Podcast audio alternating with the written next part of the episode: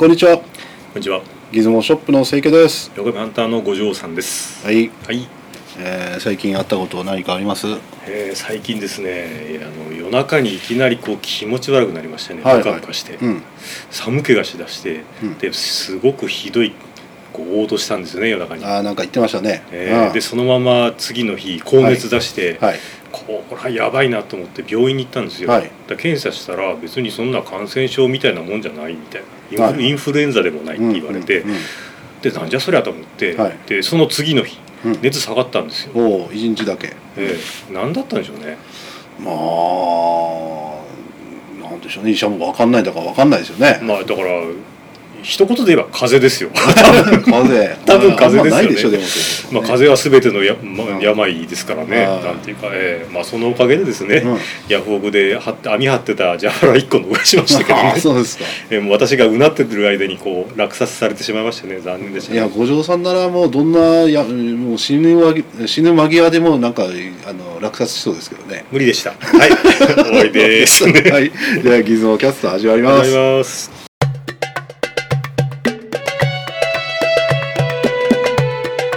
はいつもキャストいえーとですね、あはいの本えー私の好きなこの1台、はい私の好きなこの一現在台で本日のお題は何ですか、はい、リコーフレックスモデル3、リコーフレか二眼ですねそうです、二眼レフですね、二眼リコーフレックスって、はいあのー結構なんかそのリコーフレックスなんとかっていうのはがいいっぱいなかったですか、これ、なんかね、リコーフレックスのね、私の知ってる範囲で、えあのちょっと資料見ながらじゃないんで、適当にいきますが、ええまあ、これ、戦時中から確か合ってるんですよ、えほうほうほうで戦後、進駐軍がいる時に3が出て、はいはいはいすごい売れたんですよ、とんでもなく、あーとんでもなく売れたリコーのベストセラーなんですうね、んこれ、ええでその後にバージョンがバンバンバンバン上がっていくわけ、はいはいでだんだん良くなるわけあまだ良くなるんですかそうそうそうおーほんであの五条さんのお父さんが持ってたのがななんつったんだっああそうですよ、ん思い出したんですよ、うんそのうちの親父が持ってたのが、けはいあのリコーフレックスニューダイヤ L ってやつを持ってまはしいて、だよねそうそうそうえなんかよだんだん良くなっていくわけ、はい機能がついてね、ええもう最これはだから、まあ、3とは言いながらある意味ある意味世間にしで売れて認知された初めてのリコーフレックスでねもう何もないわけですあよなるほどですねまあうん現物ありますけど、うん見た感じ、ルビテルそっくりっていうんですか、そうまあ、あのまあこっちが原型なんでしょうけど性どっちかって能いう面ではルルピテルの方がいいぐらいですよねシャッター速度100しかないしとあそうなんですか、うおーんでなんかねこれ結構当時とにかく安かったのよな何千円であー売っててそれがまあとんでもなくコス安いからはいはいあのヒットしたわけよねえでこのねあのリコーチュウのはもともと利権なんですよえはいはいまああれですあのよマーボナスで有名な、マーボダスあれも利権 あれもでしたっけともと利権なんですけど、 え利こ利権の人がわからないとみた いなもう昔ほらあのえ分裂しちゃあーっそうかあの、うん要は利権自体が歴史が長すぎてな長くてはいはいはいあんまてよくわからんわけです要はね、ええ利権ってねえあのちょっとマニアな話なんですがええあの木島白書っていう漫画がありましてねえほなんか今から1 5 6年前うに、はいはいはい世情機関っていうねもう科学研究のためならもう何でもすると科学的知的欲求のためっていうほうあほうほうの敵の組織みたいなのがあるんですよえほんでね思いっきりそういう組織ですよなんていうかなあの正常機関ってういう、まあ、要は利権あるいは利権をね参考にしてる、でおねー利権ってどんな会社かっつったら、えあのーまあ、要はか、あのーまあ、研究者がほとんどいるわけ、えはいはいでね収益は当時はビタミン剤とかがほら爆発的に売れたんですよはいはいビタミン剤みたいなの収益で研究してるっていろんなことおーじゃあマーボナスで収益上げたのかもしれないですねそういうことそういうので収益上げたの でええ当時のは原爆研究してるので有名じゃないですかそうでしたっけ利権ですよ原爆研究して理る化学研究所そうはいはいであのーなんですかねとにかくその先端科学をやってるわけ日本のねほうだからもうビタミン剤の金でび原爆作るとかねもうそういうもともとそのまた出ましたね極論がでで今は えまあはっきりわかんないですけどねお坊ちゃんみたいな人がこんなん作るいいですよまあ先生ねえ ちょっつかね悪いけやどめスましょーうパーコンピューターとかえその遺伝子弾とかとかねえやっぱもう世界がびっくりするようなんで予算をもらってねえほうほであの研究を続けるっていう感じですようメルフみたいなもんですかあそうそうそうそうもういやいずれエヴァンゲリオン作りますよあの人たち はマジで、なるほどまであ、す、そういう組織なのね、まあ、そこでもう話戻るとじゃあ、はい、理研のあの現像液とかを作るあの現像用紙はいプリントとかを作る会社だったわけ、あ因果紙ですね印鑑紙とかはいの現像用紙、ええそこのがいくつかの会社を買収してカメラ製造を始めたんですよねおーそれがまあリリコリコのあのまあスタート、元になってるうんはいはいスタートになってるわけであのこのリコフレックスはもうだからなんて言ったらいいかな僕の感想を言うとあのコストを下げるというねとにかくあのこ手手段がとにかく使われててねあんまカメラ作りのルールに沿ってないんですよこう見えてですか、うんもうものすごくこうスタンダードな二眼レフにしか見えないですけどね、例えばねこれはね大きくなんか違うのかって言ったら、ええこれ板をね曲げて作ってるんですよ実はあなんていうのほらプレスですかプレプレスで作ってはいるはい感はじないの、はいだから自然となんていうか弁当箱をはめるような感じにどうしてもなっちゃうわけね、 まあ、プレスでできたっていうと、うん私あの私の大好きなアメリカの白フレックスってのありますけど ね、あれは戦前ぐらいからあるようなカメラですけどね、あこれフィルム入ってますんで、はあい、あでそれでそのなんかなまあとにかく二眼レフの出来としては悪いようんだけどすごい安くでで作ったとでねこう当時これねあの下これメイドインジャパンでしょこれははいはいあ本当は進駐軍がいた頃はね違うよこれあーあのめあのオキュパイドジャパンってやつですねそうそうそうそう、えあの占領下日本で、ええままあ要はバンバンアメリカに売ってたとはいはいアメリカ人に売ってたからだからフィートなのねあなるほど結構最後までフィートじゃないかなリコーフレックスはおーそうですか、んメメーターじゃないよねそれでまあとにかくあのー日本だったら尺って書いても一緒ですけ ど今まあねビート似たようなもんですかだからまあとにかく安くでとにかくまあこれでやっぱ写真を始めた日本人も多いわけで高高度成長にねなるほどですね、まあ、すごく貢献した、まああの庶民向けのうん廉価な、でも、まあ、性能いいわけですよねはい、でまあ僕これ気に入ってるっていうかねもうこれ手に入なんかねジャンクワワゴンじゃなくてねジャンクの段ボール30個入ってますみたいなえのをヤフオクで落札してよ30個ぐらいカメ10個とか30個あかーら段ボール箱でね、はいはいジャンクガラクタはいはいにポコンって入ってたけどもうええむっちゃくちゃ汚かったのよはいはいねえあのー私のルピテル買ったデオカルと一緒ですよいきさつともうそれでえもう塗装なんかもバリバリ剥げてるないし、ええだからそれ塗り直したわけーあ赤くねあはいはいまあ要はシャアみたいにねシャッター速度が100 300分の1ぐらいまで切れるようにならないかなと思ってねいや 童貞的 だねいまあや赤く塗ってみてたわけですよあこれシャア専用なのシャー専用リコーフレックス ねさっき言ったそういうことですよこれをねまあそれは3倍はよないといかんですよね、うんやっぱり、うんえーシャッターぐらいですねまあこれはねでも何がいいとこですかって言われたらまあ何もちょっと正直よしわかった、うんあれですよあのシャッターボタンを押した瞬間に、うんレレバーを3倍早く戻せばい い手でシャッター機構とは言わないですよねまあまあ赤くして可愛いでしょっていうとこだねあうんでまあ実際なんですかね光漏れもしないしね、うんあのルピテルとかとホルガと違ってね、まあ、中盤でおもちゃ的に使う使ってたわけですよあおうこれでまあちょっと私が撮ったでも結構前よ10年近く前ねお撮おった作の例の方、うん、は作い、例をちょっと見ていただくと、まはい、あ、1枚目なんですけど、はい1ま枚目あチャリですねうん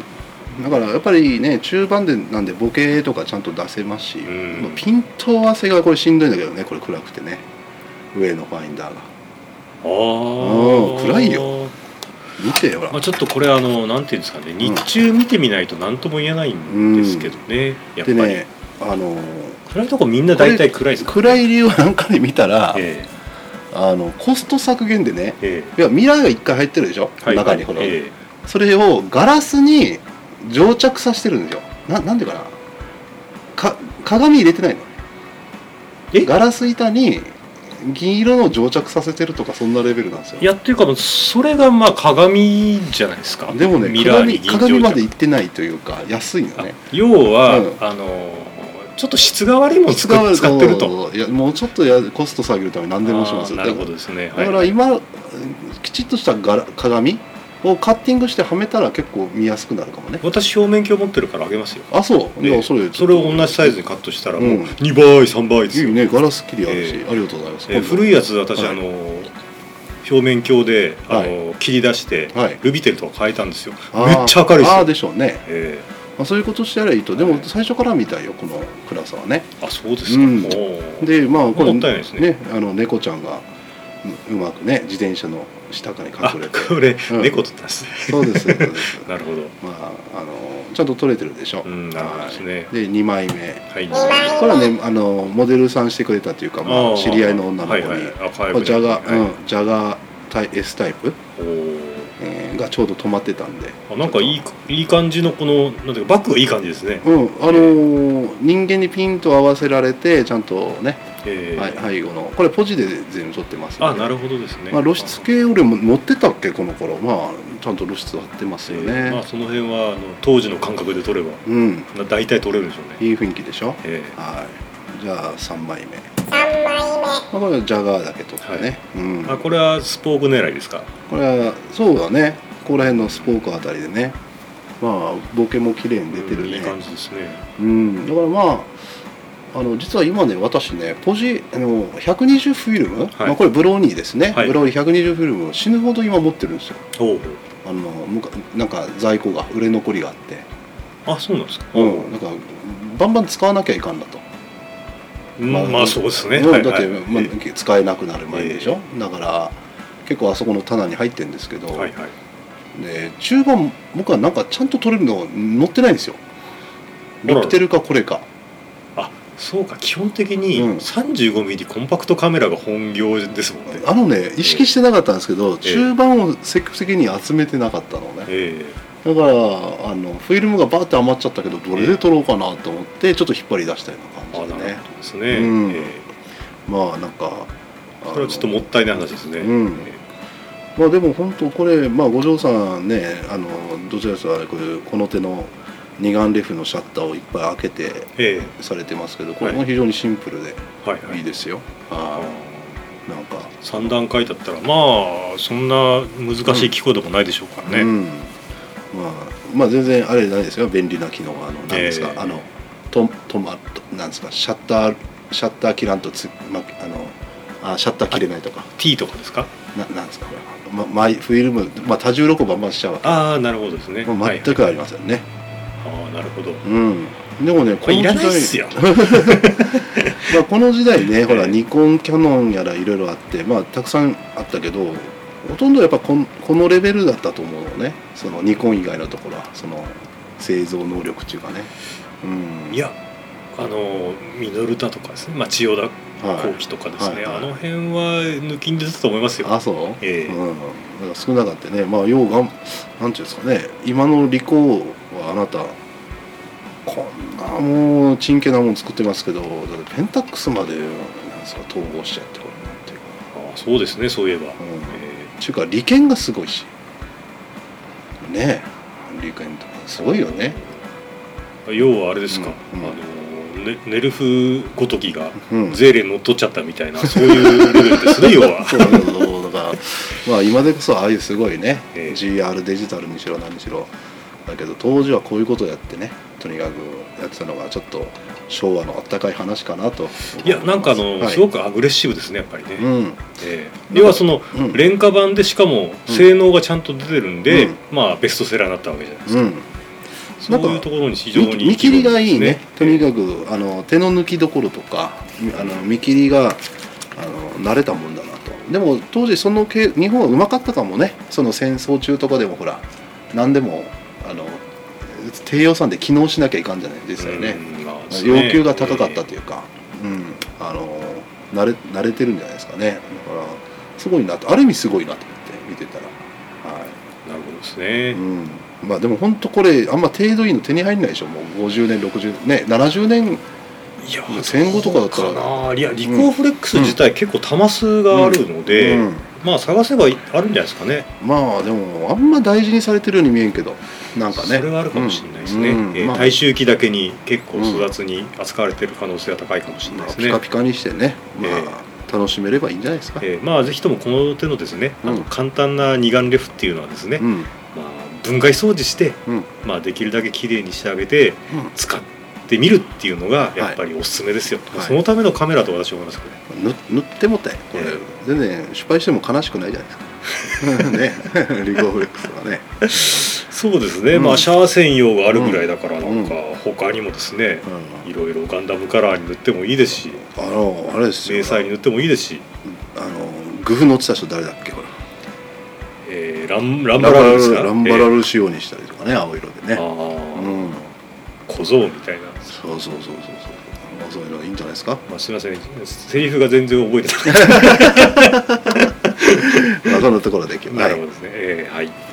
えー本日はですね、あのリコーフレックスモデル3かっこシャア専用についてお送りしました。はいえー番組中で、えー扱いました、えー写真はホームページ等でご覧ください。あとご意見等お待ちしております。はい、ではさよならさよなら。